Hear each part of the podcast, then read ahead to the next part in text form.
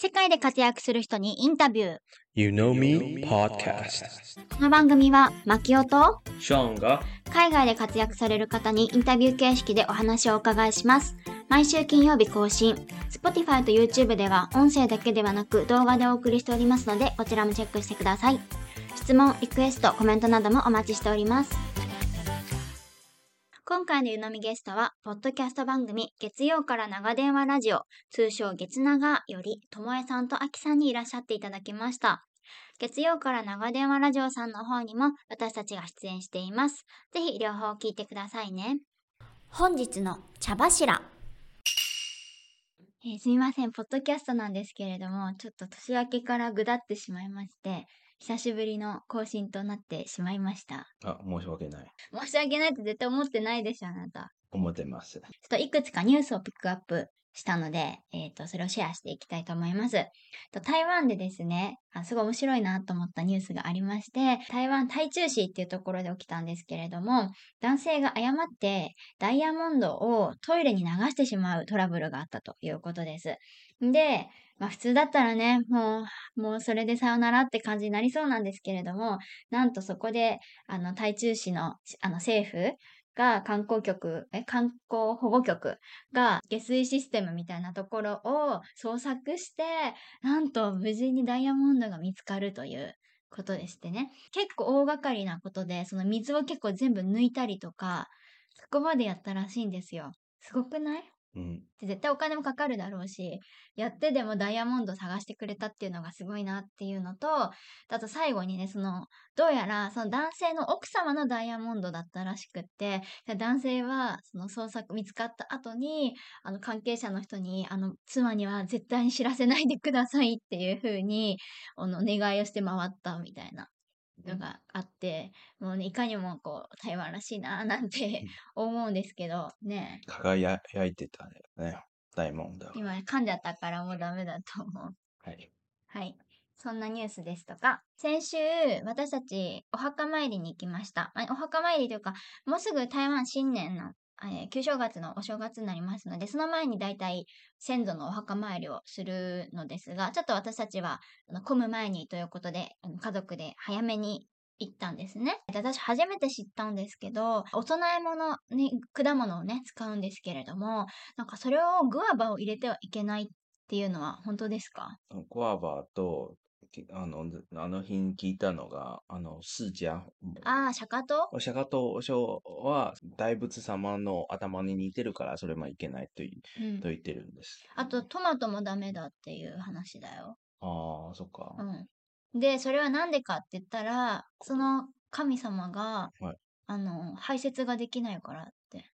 ああ、それもあるし、まあ、それぞれのあの意味合いがあるんですよ。その言葉？うん。と言葉遊びっていうか、かけてるの。うんうん。良くないうんことにかけてるか、あるいはし失礼で、ここの神様は大仏様より低い地位なのになんでそそれをうんと伴うとか、そういうもあるんですね。まあ、いろいろ。まあだから神様もいっぱいいるので、その相手に よるんだとは思うんですけれども、私が見た記事では、そのグアバとかトマトって種がいっぱい入ってるじゃないですか。なのでそれをあげると、その神様が排泄が 大変になるから、ダメだ、タブー、ダメというかタブーっていうのがあって、まあでも最近はやっぱりちょっと現代式なので、まあ、その辺もちょっと緩やかになってるとは書いてあったんですけれども、そんななんかさ、神様のなんかトイレ事情まで考えてあげるなんてすごくない？そこか。そこ、た神様トイレするんかって感じじゃん、まず。わかんないよ。神様会ったことある？ないよ。でも、私も会ったことないよ。会ったことあるよっていう人いたらすごいけどさ、もう神様がなんかトイレ、やばい、これはちょっと、P ができないみたいな、詰まっちゃうから、これは粒が大きすぎるみたいな発想になるのが、なんかすごいなっていうふうに思いました。大丈夫かな？みんな食事してるんじゃない？本日の湯飲み。じゃあ今日はゲストの方いらっしゃっていただいています。どうぞよろしくお願いします。よろしくお願いします。よろしくお願いします。はーい。じゃあ、ともえさんからはい自己紹介をお願いします。はい。えっ、と、私、ともえと申します。今はフロリダに住んでいて、2019 2019年かな？あ、違いますね。嘘です。うんあの、えっと、2019年は次男が生まれた年なので、2014年、15年ぐらいから、えっと、はい長男の出産を機に、えーこちらに来ているっていう感じですね。っていうのも、まあ、主人がアメリカ人なので、国際結婚でこっちに、まあ、永住っていう形で今は、とアメリカに住んでいます。い以上でこんな感じでいいですか はい。え じゃあちょっともう後でもう深掘りしていきますね。はい。はい。じゃあ、あきさんお願いします。はい。えっ、と、アッキーと申します。よろしくお願いします。ともちゃんとはですね、今度は真逆で、地元で生まれ、地元で育ち、地元の大学に行き、地元で就職、でそのまま結婚をしですね、大学の友人だった、えっと、夫と、えー結婚をし、また地元で今は子育てをしてるという、あの日本にずっといる秋です。おはい願いします。よろしくお願いします。はいそして、お二人が、えっと、実は、ポッドキャストをやっていらっしゃるということで、今日は、ポッドキャストと、ポッドキャスト同士のね、コラボレーションという回になって、いです。いますがはい、私も大ファンのポッドキャストだったので、めちゃくちゃ嬉しいんですけれども、こちらこありがとうございます。いえいえ、はい。で、あとね、同世代ということもありまして、まあそこもすごく親近感があって、もう私もいつもそうそうと思いながら聞かせていただいておりますが、ちょっとじゃあ、ポッドキャストについて、はい、タイトルから、えー教えていただけますでしょうか？えっと、ポッドキャストは、はい、えーはい月曜から長電話ラジオっていう、えっと、タイトルで、えっと、やってるんですけど、前は、前というか最初は月曜日に配信していたから、月曜から、まあ、友達と長電話をするイメージっていう形で配信を始めたんですけど、今結構、あの、もっと頻繁に喋って、えっ、と、できたらすぐ上げるっていう形になっちゃうので、もう、何曜日でも長電話ラジオみたいな感じにはなってるんですけど、そう、私たち両方昭和生まれなので、このアラサーママのあるあるっていうところを話していたり、えっ、と、アメリカ、私がアメリカ在住で、アキちゃんが日本なので、まあその違いとかも、こう面白おかしく気になるトピックを話してたり、あと実は二人とも教員免許があって心理学とかに結構興味があったり、本が好きだったりするので、それを、まあ時々急に真面目に話し出すっていう ラジオをやっております。わかりました。あきさんから何か補足はありますか？そうですね。補足、あ 補足ですね。あのー一応こう子育てっていうことでか大きなカテゴリーの中でやらせていただいてるんですけれども、もう全然子育てに限らず、あの、いろんな立場でかなり等身大の話をしているので、本当にこう友達にね、聞いて聞いてっていう感じで話しているようなラジオなので、気楽に聞いていただければいいかなと思うようなポッドキャストです。最初のオープニングから、あの、本当になんかあの、電話みたいな感じからまず始まるじゃないですか。そうです、そうです。そうそうそう。だからなんか本当にそこに女子会にちょっと入ったような感覚になるのと、なんかおっしゃってたようにテーマも本当にいろんなテーマでお話しされていて、ちょっと正直あの、くだらないって言ったら本当申し訳ないんですけれども、っていうのもあるし、なんかこの間へーって思ったのは、なんか私も海外に住んでるので、やっぱ日本の事情とかあんまり知らなくて、そしたらなんかあのゼクシーの広告が、なんかこういうのがあったとかいうネタとかあって、あ知らなかったとかって普通にあの新しい発見とかもそこからあったりとかして、な本当にねジャンルが幅広くってもうめちゃめちゃストライクゾーンが広い と思っていつも聞いてます。あんまり定まってないってね、ところはあるんですけど。そうなんですよね。ありがとうございます。すごい聞いていただいてるのが。分かって嬉しいです。分かって嬉しいです。面白かったのはなんかこう言っていいのかわからないですけど、どうぞなんかなんだっけななんかオートミールじゃなくてなんかそういう系の食べ物の話をされていて、でなんかおなおならがうんぬんみたいななんかすごい汚い話になってたじゃないですか。でこんな話大丈夫かなとかって二人もおっしゃっていらっしゃいましたけど、なんかそれとかめっちゃおあの電車の中で笑うかと思うぐらい面白かった。いや、嬉しいです。嬉しい。本 本当にそうなんです。手探りで、これいい、うんとか言いながら、あの、やってるんです。大丈夫って思いますよ。こっちも思いましたもん、ちょっと。ですよね。ですよね。一応その番組のモットーが全方向に優しくっていうことなので、だまあこう聞いててやっぱりこうモチベーショントークのポッドキャストとか、こう自己啓発でも、もっとガンガンやらないとダメだよ、時間の無駄はしないでみたいな、そういうのもやっぱりあるじゃないですか。いろんなこうジャンルがあって、こういろんなね、リスナーさんがいてっていう中で、やっぱり疲れた時に、あ、これはちょっと体力がないと聞けないなとか、これは気持ちがしっかりしてないと持ってかれちゃうなっていうのを私が実感としていろんなポッドキャストを聞く中であったので、じゃあ私が自分で作るんだったら逆に疲れてる時に聞きたいとか元気がない時に聞きたいそんなポッドキャストがあったらいいなと思っていたのでこのポッドキャ私たちのポッドキャストのモットーが全方向への優しさ、うん。全方向に優しくっていうことで、まあ全部私がこうせ編集はしてるんですけど、なんかやっぱり盛り上がってくると語尾がきつくなっちゃったり、あ、これ言い過ぎたなっていう時とかも絶対あるので、まあそれを全部 めちゃくちゃ細かくカットしてギュッてまたくっつけるっていう作業をあしてる感じです。あ、そうそう、ギュッて詰まってるから気軽に消えますよね。あの、第一はスリムダンクの話もあった。はい、ありまめちゃくちゃしたね聞いてくだ。さってますね。ありがとうございます。で、それを聞いてて、特にあの印象深いのが、吹き込みそのアニメの吹き込みがあって、すごく違和感があって、私も同感、5年生の時からアメリカに移住して、で、そこ、そこにアニメを見てて、やっぱり違和感が感じるですね。ああるいは、その声優が下手くそ やっぱりニュアンスが違いますよね。うんはい。ありがとうございます。すごい聞いてくださってるのが嬉しいです。面白いからあり、がとうございます。ありがとうございます。はいいやぜひ皆さんに聞いてほしいですね。おならの回はちょっと注意していただいて、本当ですね。絶対みんな気になると思う、逆に。逆に。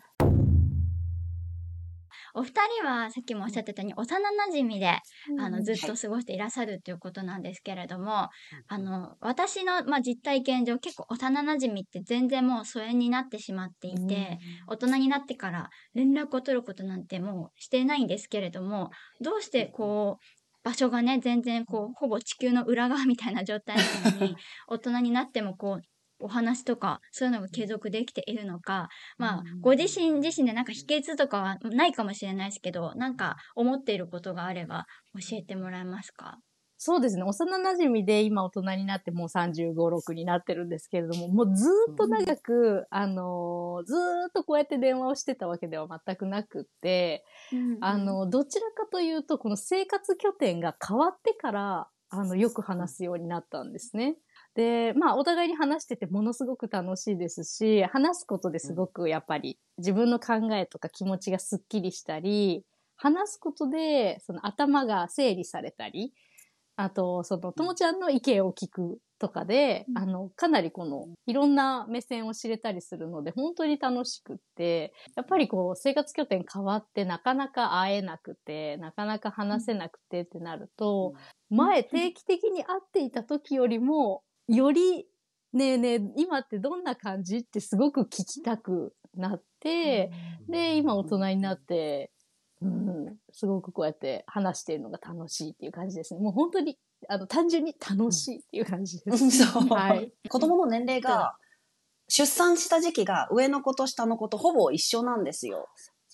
それも結構大きいかなって思ってて、ね。やっぱりこう、うん女性だと、就職するタイミングはみんな同じでも、そこから結婚するタイミングとか、出産するタイミングで、こう、ね、疎遠になってしまったり、話が合わないなって、もし自分が子供がいるのに相手がもうね、仲良かった子が独身だったら子育ての話はきっと興味ないだろうし、うん。でもそういうのが、あきちゃんと私の性別は違うんですけど、ううちは男の子で、あきちゃんちは女の子だから、あの、だから面白いところもあるし、でも同じタイミングで妊娠もしてるし、同じタイミングで出産もしてるから、そこが結構私はキーかなっていうふうに、うん、思いますね。そうだね。それあるね。ううんん。すそうですよね。共通の話題もあれば、なんかお互いに、なんかこういうのどうって相談とか、相談までいかなくても共有したいみたいなとか結構出てきますもんねあ。りますね。そうそうなんですよねう。んあと近すぎると逆にあんまり言えないこととか。それはありますよね。うんうんうんうん 確かに。だけど全然違うから割り切って、うんいや、うちはこうだからさ、とか、うんあの、うんいや、そっちはそうだよねって本当に切り離して考えられるというか話せるのが多分いいのかなと。うんなるほど。珍しいですね。私もほとんどのその幼馴染はもう多分話題は合わなくなっちゃうとか疎遠になってますね。親戚もそうだし、アメリカ育ちもあるからなかなか話題続かないっていうかちょっと難しかったんですね。なんか多分ご自身同士だったらね、何とも思ってないとは思うんですけれども、なんか私たち自身もそんなに幼い頃の知り合いとかで全然連絡する機会なんてそうそうなく、私ゆ会って中学校の友達ぐらいしかいない いないので、小学校の友達誰一人連連絡取ってないので、なんかそういうの見るとね、羨ましくもあり、なすごいなって本当に思いますね。言われてみて、あ、き、確かに貴重な存在かもっていうのを 感じ始めてきました。そうですよね。うんご自身絶対思わないですよね、うん確かに。かなりこのライフステージというか、いろいろ変わっていくと、やっぱりは、やっぱり疎遠になるのは普通というか、あの、うんしょうがないことですよね。で、またいつかね、またいつかこの LINE がこう、同じようなところになって、またね、仲良くなったりもするんでしょうけど、うん、うんかもしれないですね。お二人はね、子育てをされていらっしゃるということで、その話題もね、結構お話の中で出てくるんですけれども、ちょっとそこについてお伺いしていきたいんですが、あの、ともえさんはアメリカで子育て中ということで、これは日本とアメリカ全然違うよって思うこと、まあ、たくさんあると思うんですけど、なんか特に挙げときたいことってありますでしょうか？日本で子育てっていうのをしたことがないので、あの、うん。比べようがないっていうのがまず、まあうん。あるんですけど、でも、それでもなんか自分が一番思うのは、あの、みんな本当に違ってるから私は私っていうところがすごくいいなって、うん。小さい時から、本当に肌の色も違うし、あの、一個エピソードでね、話したけど、この家族の形？この人は、あの、今のお父さんだけど、もう奥にはもう一人お父さんがいるとか、お母さんがいるとか、い本当にいろいろ、ステップマムだったり、うんあのい、いろいろ家族の形もあるし、まあ宗教も違う。その日曜日は教会に行くから、日曜日は遊べ、あの昼からしか遊べないとか、そういうのもあるし、あとはそのジェンダー。私には、ま、ママがいて、もう一人ママがいるっていう子ももちろんいるし、それを別になんか恥ずかしいとか、何もこう、こう、隠そうということもなく、そういう本当にいろんな違いを小さい時からこう当たり前にそこにあるんだっていうのを知れるのはすごくいいいいなって。日本だとなかなか自分はね、本当に人の目を気にするタイプだったので、息子にもよく、あの、くせっ毛っていうか、カーリーヘアなんですよね。ちょっとだけカールがあるので、いつもボサボサだから、こう、ちゃんと、ちゃんとしていかないとダメよ、学校にはっていう感じですごい、こう、無理やりと溶かしたり、こう、襟とかをちゃんと、ちゃんとあのだ、みたいな感じで言うと、ママは、なんか、人の目を気にしすぎてるから、僕がこれでいいんだからいいって、結構言われるんですよね。な誰のためにや、ママは誰のためにやってるのって言って。言われるんですよ。それを僕にそうやってやるのは誰のため？ママが自分がそうやって思われたいからでしょみたいなこと言われたのもあって、え、え、ドキ 9, 歳、そう、9歳にと思って、やっぱり日本だと自然にこうそうあるべき、べきべきべきがこう自分の中で、ね。うん、あ、いっぱいどんどん作られちゃうから、そういうのは、うん、息子にこうちょっとハッとさせられたとこですね。すごい。9歳でそこまでもう行ってるというのは驚きですね。びっくりしました。I don't care, only you care って言われて。あ名言だよ。名言だね。うんそう。ドキッとする。ドキッとしました。でもね、私も私でね、カチンときてね、あなたはその容姿でジャッジされるのよ、とか言って。こっちも本気でこっちも本気でね、ちょっとね、そうですね。ボサボサだったらあなたはそのボサボサの見出しがならない子っていう風にジャッジされるんだからねっていううん9歳相手にうん本気を出すっていう大人げない感じです。ね。私もあの、アメリカ人のし友達に、なんかアメリカはノーバディケアの国なんだよみたいなことをすごい一回ね、言われたことがあって誰も気にしないからみたいな。ただ、その助けてって言った一言言った時はめちゃくちゃ助けてくれる国、うん。アメリカは、声を出せばめちゃめちゃ助けてくれるけど何も言わなかったらノーバディケア誰も気にしないみたいなことを言ってて、なんか今それをねつながったよね。そうそうそう。ね。では続いて脇さんなんですけれども、まあ、はいともえさんとかの話をちょこちょこ聞いていらっしゃるとは思うんですが、はなんかアメリカと日本の子育てでね違うなって思うところ、逆に日本の視点から何かありますか？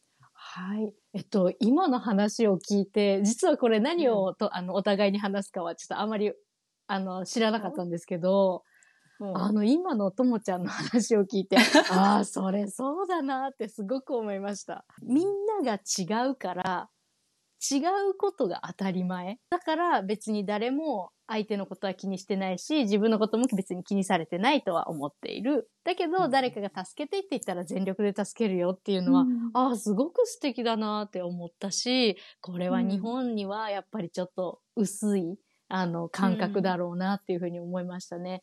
やっぱりどうしても見た目だとか家庭環境だとかが、まあ、パッと見、パッと見ではあるんでだと思うんですけど、同じような、あの、友達がやっぱりいるじゃないですか。すると、はい。やっぱり少し違うだけですごくそれがボンと大きく見える。その違いが。っていうところで、やっぱり日本っていうのは、多様化っていうところでうん。はすごく弱いんだろうなっていうふうには思いますね。っていうのは今、う。ん今聞いて思ったことです。あの、今までのお互いに喋ってて違いだなって思ったのは、すごく印象的だったのは、あの、アメリカの学校の遊び心なんですよ。なんかはい。バレンタインイベントがあったりとか、ハロウィンはみんなで仮装していくとか、なんか、うん。あの、パジャマで登校する日があったりとか、なんて面白いんだろうっていう感じですね。やっぱそれはないですし、多分理解もされないんだろうなっていう感じがあって。ねえうん本当ですね確かにパジャマデーとか日本からしたらもうふざけてるだろうになっちゃいますもんね。そうですよね。バレンタイン用の服を着てきてくださいっていうのがあったから、はい。次男のやつはえ、キス1回あうん本当だ25セントやだ。何？です。大学まで。。大学ま大学まで、で行く。ね、ちょっとセーブしとくっていうのとか、こっちのは、うん長男は、うん女の子たちごめんね、僕はゲームとママが好きだからっていう。何もうこれ着ていくの？これを着ていく。?2 月に。2月14かわいい日。面白い。そう、そういうことよ。そういうことが、なんかすごく遊び心があって、面白い。その、うん毎日を楽しもうっていう感じが、とても素敵だなっていうふうに思いますね。そうそう。うんあと、まあ違いとしては、子育てっていうところでは、結局、まあいろいろ違いはあるけど、一周回って大きな違いないなっていうふうに思ってて、やっぱり子育ての大変さっていうのは子供によっては間違いますけど、まあ、うん大枠一緒。なんか例えば、パンの袋をバッて開けちゃったら、それは僕が開けたかったのにってなったりとか、ってなるのは、まあ大体一緒なんで、しんどさっていうのは一緒だな、どこでもっていうふうに思ってますね。それは間違いないですね。うんいや本当イベントが多くてあの皆さんそのパジャマ用意した今も洋服用意したりとかあのお母さん本当用意するもの多くて大変そうだなと私も思ってましたけど。しかも学校だけじゃなくて、私たちオフィス行ってるでしょ、はいそのオフィスもイベントもある仕んですよ。事場もね。そう大人もってことですか？そうハ、ハロウィンの時もみんな、あの、コスチューム。コスチュームを持ってきて、コスチューム着ながら仕事してる。楽しい。これは絶対日本と台湾ないと、うんねあ、台湾でもやっぱりそういったのはないですか？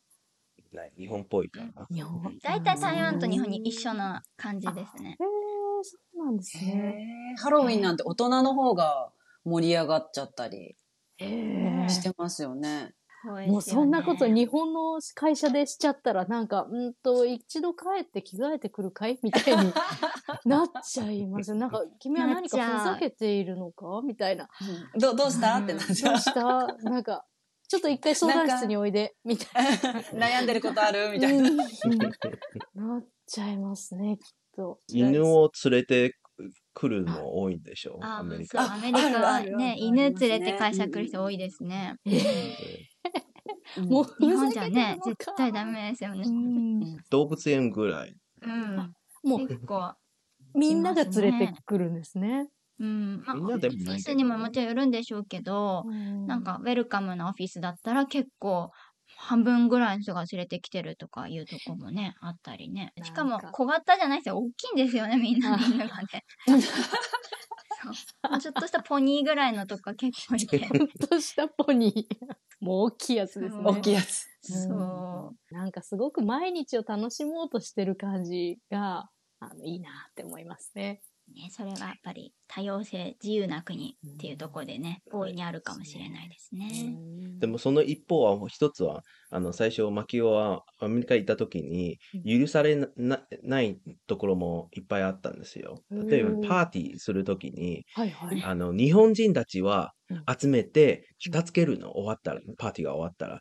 で、うんアメリカ人はねみんなそこに立ってて、雑談してて、で、マキオは、なんで、なんでこいつら全然片付けてくれないの？片付けないって。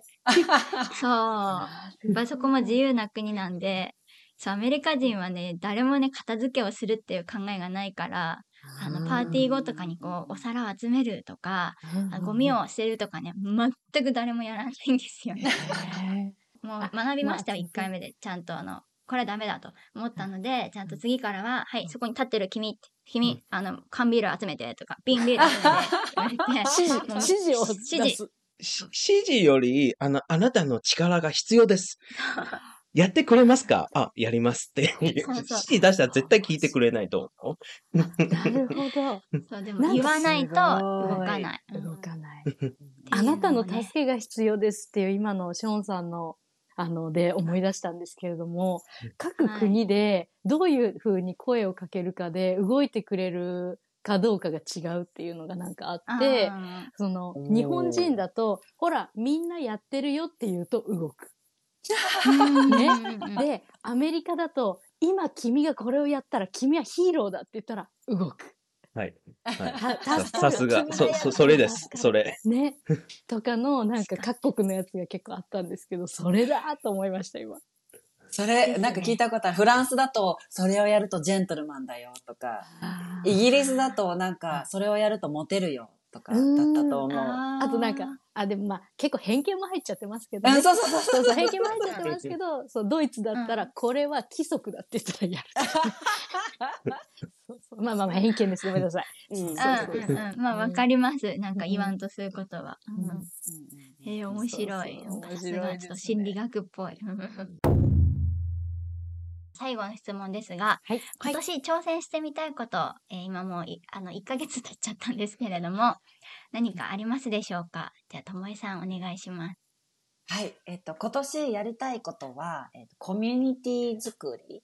で、なんかそそそれだけ聞くとちょっと大それた感じがするんですけど、あうんの、根本は、えっと、大人になってからお友達作るのって難しいよねっていうところ。結構本当にその子供の学校のつながりとか、職場のつながりっていうのはあっても、やっぱりそういう自分、職場の自分、ママ友の自分っていう風になっちゃってる。